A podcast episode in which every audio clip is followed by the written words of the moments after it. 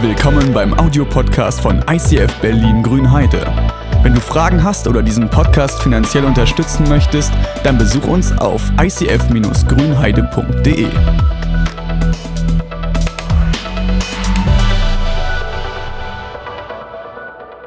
Wir sind in einer neuen Serie und diese Centered-Serie, die dreht sich um unsere Überzeugung. Ihr habt das gerade in dem Video schon entdeckt oder ein bisschen mitbekommen, dass wir uns unsere Weltanschauung deutlicher anschauen.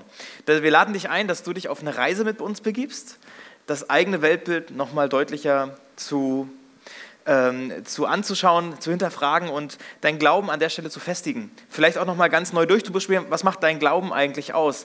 Wir haben gesagt, wir wollen in diesen Wochen ein christuszentriertes Weltbild versuchen in die Mitte zu rücken, zu beschreiben, was würde man als Christ zu diesen grundlegenden Antworten sagen. Und ich weiß jetzt schon, die Christenheit ist so breit aufgestellt, da kann ich gar nicht für alle sprechen. Ich kann dafür reden, was, was ich, was wir als Pastoren sagen, dass das, was uns gerade ausmacht, äh, was uns antreibt, was uns motiviert oder lähmt. Aber jeder hat ein Weltbild. Und bevor wir ähm, direkt einsteigen, möchte ich euch einladen, äh, eure Bibel-App mit zu benutzen. Falls ihr die habt, die YouVersion Bible App, ähm, dann gibt es dort nämlich einen Punkt, der heißt Veranstaltungen. Wir haben für diese Predigtserie, werden wir in jeder Woche eine Veranstaltung haben, wo du die Slides mitlesen kannst, wo du die Bibeltexte hast. Du kannst äh, direkt Kommentare dazu setzen und deine Notizen mitschreiben, ähm, weil es immer gut ist, mitzuschreiben, sich Dinge zu merken, vielleicht auch Fragen, die dabei aufkommen, für sich zu halten. Und zwar geht ihr bei der YouVersion, wenn es am Anfang ist, ist bei mir sieht es immer so aus, äh, so und so viele Tage bin ich in meinem Leserhythmus und hin und her. Und wenn man rechts unten auf Mehr klickt, gibt es den Reiter Veranstaltungen. Das steht bei mir auch sehr zentral. Veranstaltungen. Und dort sollte Grünheide, ICF Grünheide, relativ weit oben auftauchen, weil das äh, die Veranstaltung ist, die jetzt gerade läuft. Und dort findet ihr den Link zum Video zum Nachschauen nochmal, aber auch könnt ihr gleich die Predigt dabei verfolgen. Das ist eine Sache, wo wir versuchen, das reinzugehen. Also ladet euch gerne, ähm, lasst euch gerne auf diese Reise mit ein, auf diese Wochen nehmt Dinge mit, um euch nochmal neu durchzubuchstabieren, was glaubt ihr eigentlich, was glauben wir.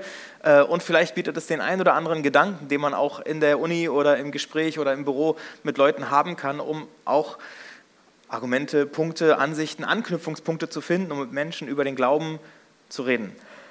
Weil jeder hat ja Überzeugungen, jeder hat ja irgendeinen Glauben, egal ob man jetzt das religiös füllt oder nicht, aber Überzeugungen hat jeder von uns. Egal, ob man das ganz bewusst sich gewählt hat oder unbewusst hat, man, wir sind ja aufgewachsen in einer Zeit von unseren Eltern geprägt und das gibt dir auf jeden Fall gewisse Grundüberzeugungen mit, Dinge, von denen du überzeugt bist, Werte, die du dir gegeben hast, eine Art Wertekompass kann man sagen.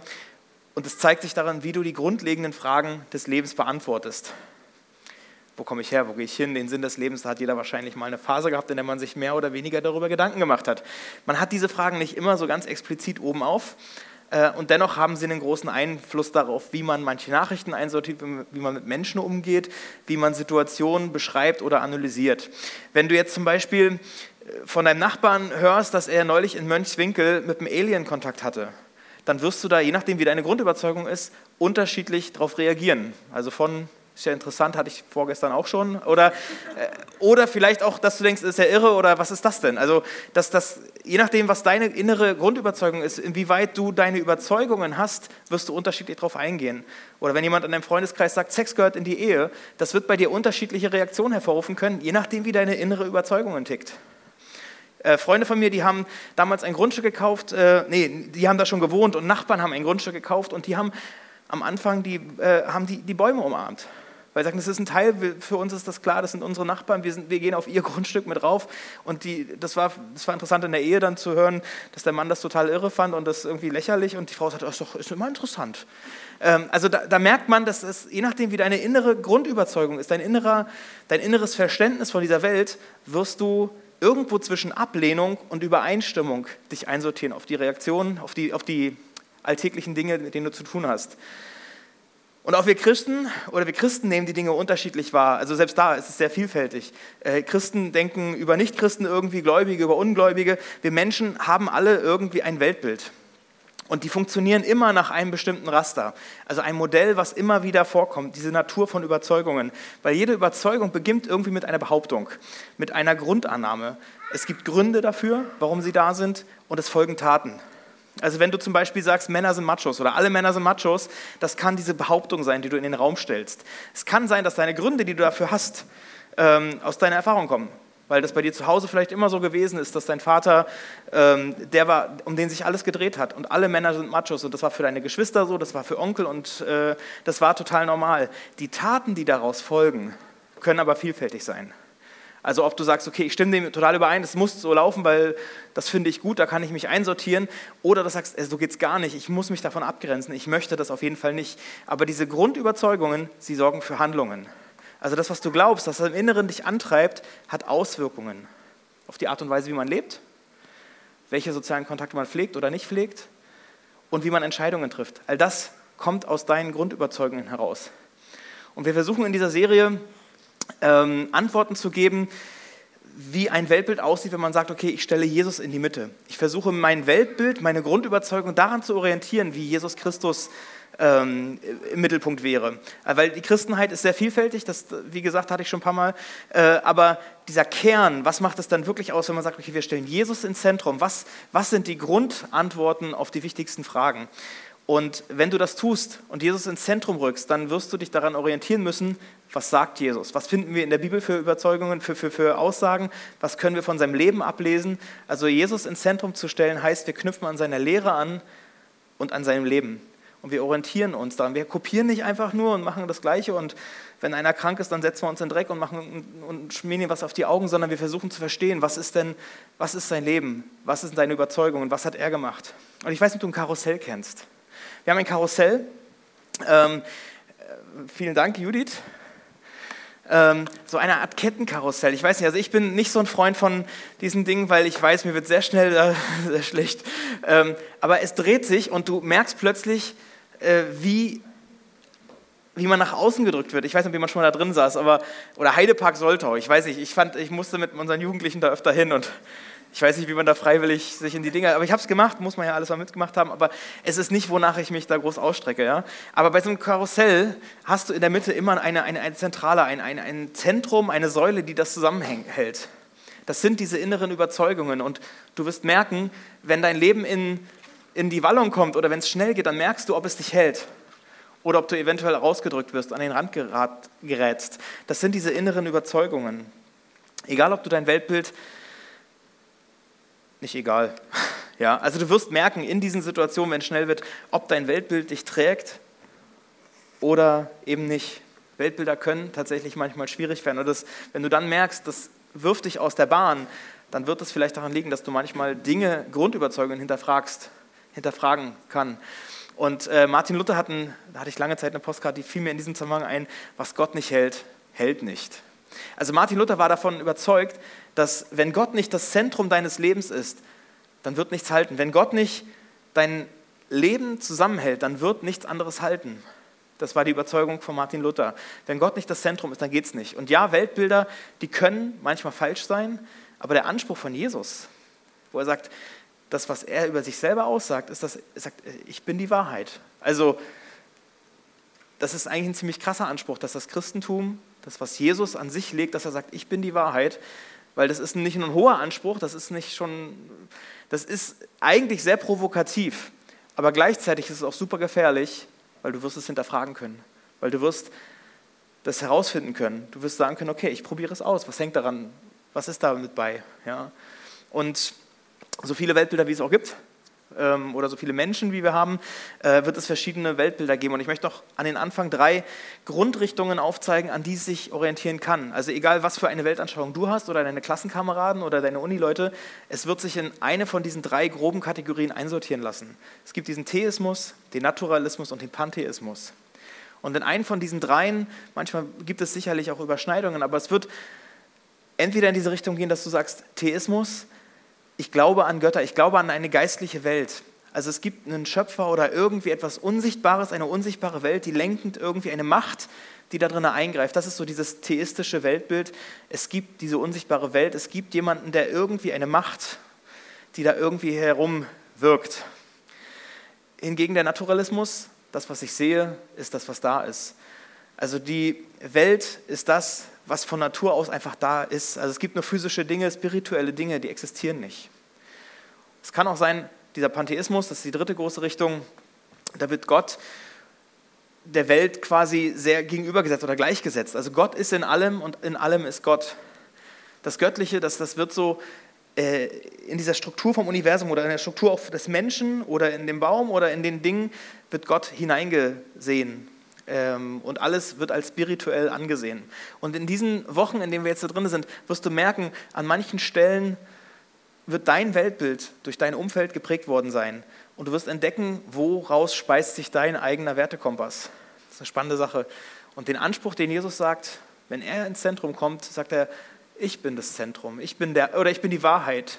Weltbilder können schwierig sein, aber der Eigenanspruch vom Christentum ist sehr provokant und gleichzeitig gefährlich, weil man eben Jesus hinterfragen kann, weil man ihn untersuchen kann. Ist diese Behauptung, diese Gründe, die er dafür liefert, wird es sozusagen erlebbar sein? Ist Jesus wirklich dieser Fels in der Brandung, diese Quelle, diese, dieses, dieses Leben, was er verspricht, diese Freiheit, von der er spricht, ist das erlebbar oder nicht? Und Paulus kommt in einer Diskussion auch mal an so einen Punkt, dass er dieses Raster benutzt von Behauptungen, Gründen und Taten. Also es hat Auswirkungen, es liegt etwas zugrunde. Und er schreibt im Korintherbrief eine Stelle, die möchte ich euch mal vorlesen. Wäre Christus nicht auferstanden, so hätte unsere ganze Predigt keinen Sinn. Und euer Glaube hätte keine Grundlage. Also wenn diese Auferstehung, wenn dieser Anfang oder wenn, wenn man sagt, es gibt ein paar Punkte, die vom Christentum irgendwie so gesetzt sind, dann ist diese Auferstehung von Jesus einer der zentralen Punkte. Und er sagt, wenn das nicht stimmen würde, dann könnten wir eigentlich alles einpacken. Mit Recht könnte man uns dann vorwerfen, wir seien Lügner und keine Zeugen Gottes. Denn wir behaupten ja, Gott hat Christus auferweckt. Das kann ja gar nicht stimmen, wenn die Toten nicht auferstehen. Wie schon gesagt, wenn die Toten nicht auferweckt werden, dann ist auch Christus nicht auferstanden. Wenn aber Christus nicht von den Toten auferweckt wäre oder wurde, dann ist euer Glaube nichts als Selbstbetrug und ihr seid auch nicht von eurer Schuld frei. Ebenso wären auch alle verloren, die im Glauben an Jesus schon gestorben sind. Denn der Glaube an Christus ist nur für dieses Leben Hoffnung. Wenn der Glaube an Christus uns nur für dieses Leben Hoffnung gibt, dann sind wir die bedauernswertesten unter allen Menschen. Also wenn die Gründe, wenn die Grundlage für unseren Glauben nicht stimmt, dann sind wir die bedauernswertesten. Dann, sind, dann ist es Selbstbetrug, dann ist es, da machen wir uns was vor. Und da sagt Paulus an der Stelle, ähm, hinterfrag dich und gucke, wie ist es, wenn wir Woche für Woche beten, uns in die Berufung führen lassen oder in die Freiheit wollen oder was auch immer und da ist an der Sache nichts dran, dann ist das Selbstbetrug. Paulus sagt, das wäre das Problem. Wenn der Glaube keine Auswirkungen hat, dann bleibst du nur in der Theorie stehen, dann bleibst du auf der Suche nach dieser Wahrheit. Wenn du an die Auferstehung glaubst, also dass Gott Jesus von den Toten auferweckt hat, dann kann das deinen Blick verändern auf deine alltäglichen heutigen Probleme. Und Paulus sagt, eigentlich muss es das. Weil wenn du auf der einen Seite sagst, du glaubst an die Auferstehung von Jesus, dass das Gott einem toten Leben, einen toten Körper Leben eingehaucht hat, dann wirst du auch dafür sorgen können, Gott, dass ich mich mit meinem Bruder wieder versorgen kann, versöhnen kann. Oder wenn Gott, wenn du, das, wenn du das geschafft hast, dass du manchen Jüngern, die vor Gericht stehen, die in Verfolgung waren, dass du ihnen Worte in den Mund legst, dann wirst du es doch wohl auch schaffen, dass du mir die richtigen Worte in den Mund legst, damit ich meine Ehe wieder hinkriege. Also da, wenn das keine Auswirkungen hat, wenn das nur eine Theorie ist, dass es theoretisch möglich ist, aber du es nicht erlebst, dann ist es Selbstbetrug. Der Glaube hat Auswirkungen.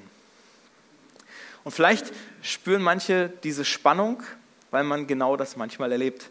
Dass man merkt, das, was ich in der Grundüberzeugung eigentlich haben will, vielleicht, oder wo ich sage, daran glaube ich doch, aber ich erlebe noch nicht die Auswirkungen, dann merkst du, Glaube ist ein Prozess Glaube ist ein Wachsen. Und deshalb ist es wichtig, sich mit diesen Fragen auseinanderzusetzen, dass man eben nicht nur sagt, okay, ich glaube das, weil meine Eltern mir das mal irgendwo mitgegeben haben, ich will einen eigenen Glauben etablieren. Ich will nicht nur etwas nachplappern, was von vorne kommt oder was ich irgendwo mal gehört habe, sondern ich will es durchbuchstabieren. Deshalb lass dich in diesen Wochen wirklich von der Bibel leiten, von, von dem Heiligen Geist führen und, und lade dich, und deshalb laden wir dich ein, dich bei Centered auf diese Suche zu machen auch diese Fragen nochmal durch, durchzubuchstabieren, die manchmal im Leben so kommen, wie diese große Frage, wo kommt alles her? Die erste grundlegende Frage, die wir anschauen, ist, wo kommt alles her? Was stand am Anfang? Und ich kann mich an meine Schulzeit erinnern. Ich bin mit ungefähr 16 Jahren Christ geworden und das war gerade die Zeit, als wir in der Schule über Evolution gesprochen haben. Und ich war in der Zeit sehr eifrig und sagte, ich muss irgendwas gegenüberstellen, das geht ja nicht, wenn jetzt Christ. Ähm, und ich habe versucht, einen Gegenvortrag zu machen, um mal zu sagen, ich will auch mal wenigstens eine andere Seite aufleuchten. Durfte ich nicht tun. Aber ich habe gemerkt, in meiner Grundüberzeugung, bevor ich Christ wurde, war meine Grundüberzeugung, Glaube und Wissenschaft, das passt nicht zusammen. Und jetzt bin ich ja Christ Also muss ich ja dagegen sein.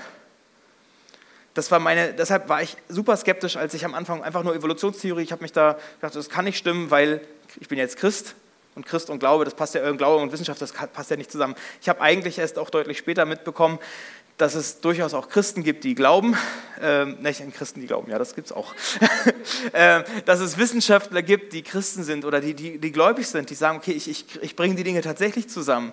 Ja?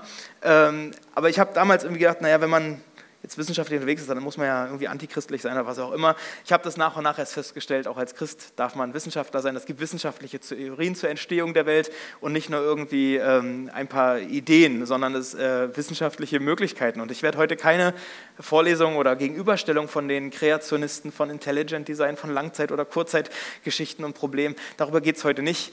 Äh, es geht auch nicht um Darwin, dass er mit seinem Buch Entstehung der Arten gar nicht den Angriff auf Gottes Schöpfung machen wollte, aber wir steigen in diese Grundfrage ein, die die Christen irgendwie beantworten, wo kommt alles her? Das grundlegende Verständnis der Christenheit gibt es, glaube ich, nicht. Aber es gibt einen Punkt, an dem die sich dann doch übereinstimmen. Diese Frage, wo kommt das alles her? Was ist der Ursprung von dem Ganzen? War zuerst das Ei da oder erst die Henne? Ja, Huhn oder Henne, äh, Huhn oder Ei, was war zuerst da? Gab es erst den Gedanken, ich mache mir, ich habe eine Idee und ich versuche die dann zu produzieren. Wir haben Tesla hier im Ort, ja. Also ich habe erst die Idee so, ich, ich will diese Idee verwirklichen und deshalb versuche ich zu produzieren und zu machen, um dieses Produkt herauszubekommen. Oder ist erst die Schöpfung da und du siehst ein Produkt, du hast es und überlegst dir dann, wofür ist es eigentlich da? Du bist in diese Welt geworfen, wofür bin ich eigentlich da? Oder gibt es einen Gedanken, der dahinter steht, dann wirst du geschaffen und deshalb findest du heraus, wozu bin ich da. Und da merke ich so, in diesen, man muss sich irgendwo festlegen, man wird irgendwann in Überzeugungen hineinkommen. Und wie in der Kinderkirche das so oft heißt, die, die beste Antwort, die man geben kann an der Stelle, wo kommt alles her, ist Jesus. Ja, ne? ähm, es gibt im Kolosserbrief eine Stelle, die sagt, wo kommt alles her? Nämlich Jesus.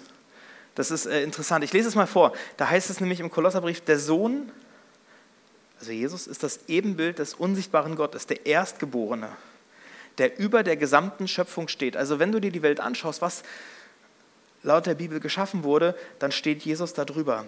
Denn durch ihn wurde alles geschaffen. Was im Himmel und was auf der Erde ist, das Sichtbare und das Unsichtbare, Könige und Herrscher, Mächte und Gewalten. Das ganze Universum wurde durch ihn geschaffen und hat ihn zum Ziel. Er war vor allem anderen da und alles besteht durch ihn. Er ist das Haupt der Gemeinde und da sind wir plötzlich wieder beim Alltäglichen hier. Ähm, das Haupt seines Leibes. Er ist der Anfang der neuen Schöpfung, der Erste, der von den Toten auferstand, denn nach Gottes Plan soll er in allem den ersten Platz einnehmen. Ja, Gott hat beschlossen, mit der ganzen Fülle seines Wesens in ihm zu wohnen. Das Göttliche kommt plötzlich in diesen Jesus hinein und durch ihn das ganze Universum mit sich zu versöhnen. Auch da dieser Plan, Versöhnung. Dadurch, dass Christus am Kreuz sein Blut vergoss, hat Gott Frieden geschaffen. Die Versöhnung durch Jesus Christus umfasst alles, was auf der Erde ist und alles, was im Himmel ist gerade gedacht, da stecken diese vier Punkte auch drin, die wir oft, die vier Symbole, die wir haben. Ne? Also mit äh, Gottes Liebe ist da, ich habe einen Plan und Leute wiegen ab und ich muss ans Kreuz und vers verbinde mich. Aber das ist einer von diesen sieben Christus-Hymnen, die es in der Bibel gibt. Es gibt so ein paar Texte, die einfach Jesus ins Zentrum stellen, die versuchen zu beschreiben, wie groß er ist. Und es heißt hier ganz oft, dass er der Erste ist, dass er der ist, durch den alles geschaffen wurde und der auch alles zum Ziel hat, dass alles auf ihn hingeschaffen wurde.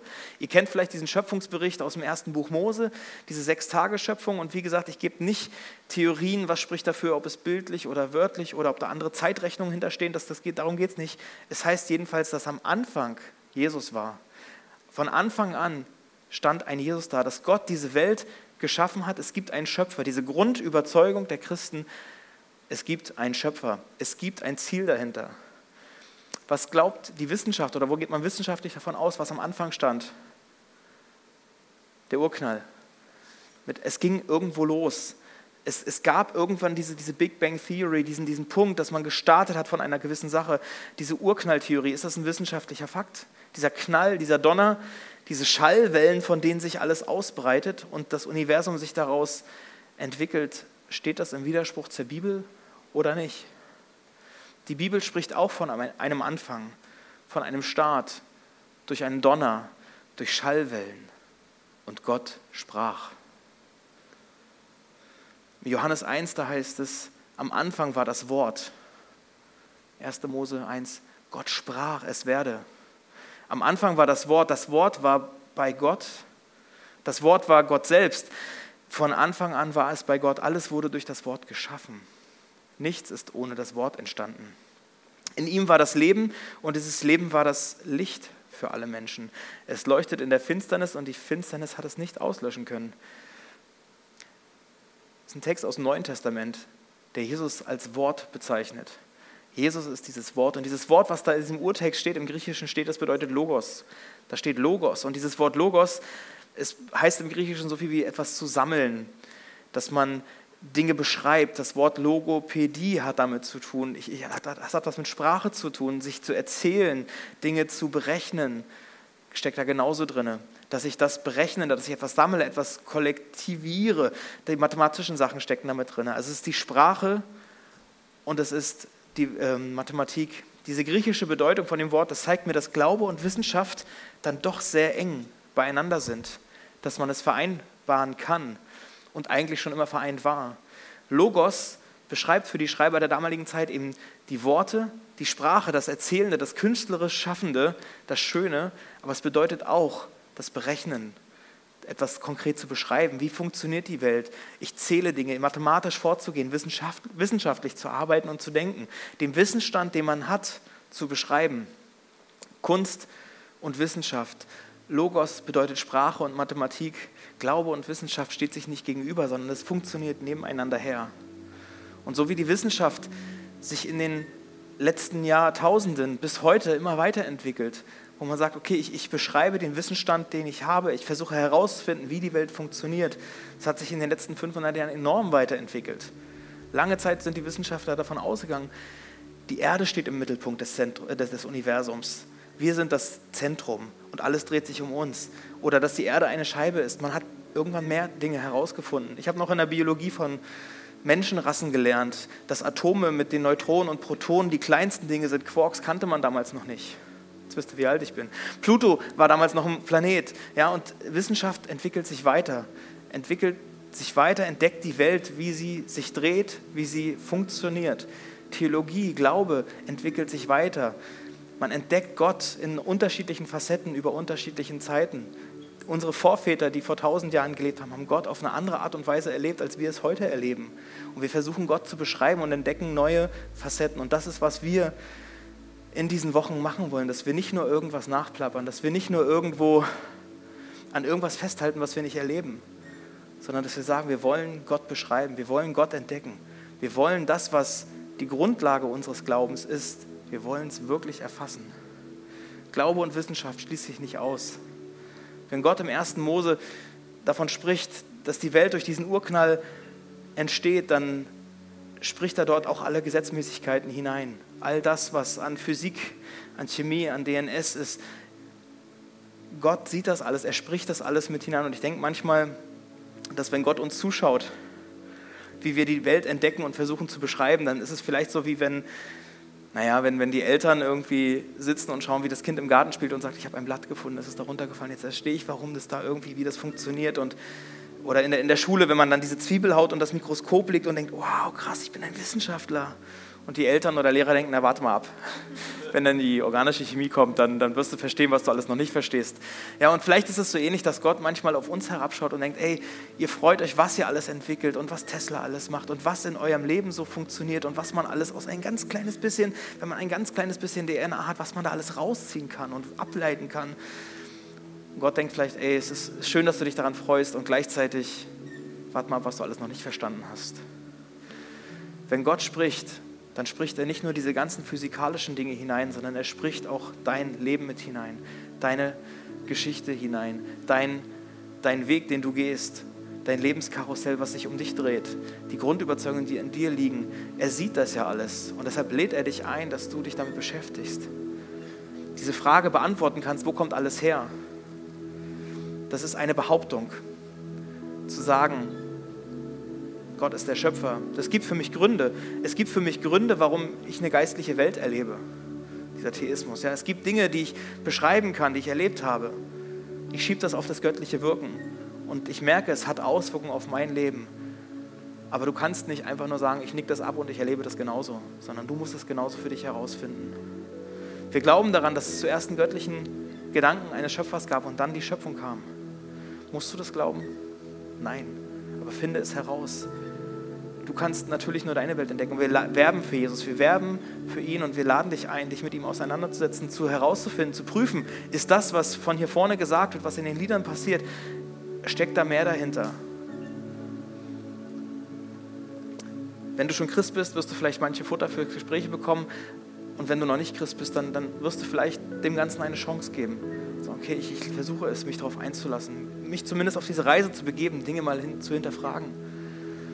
Und ich weiß noch, wie meine ersten Gebete waren, als ich noch nicht äh, mit dem Glauben unterwegs war. Das fühlte sich manchmal ein bisschen komisch an, ein bisschen na, irgendwie leer, weil ich spreche in so eine Leere, in so einen Raum hinein, in mich hinein. Und das, das war irgendwie was, ein bisschen unangenehm, ein bisschen komisch.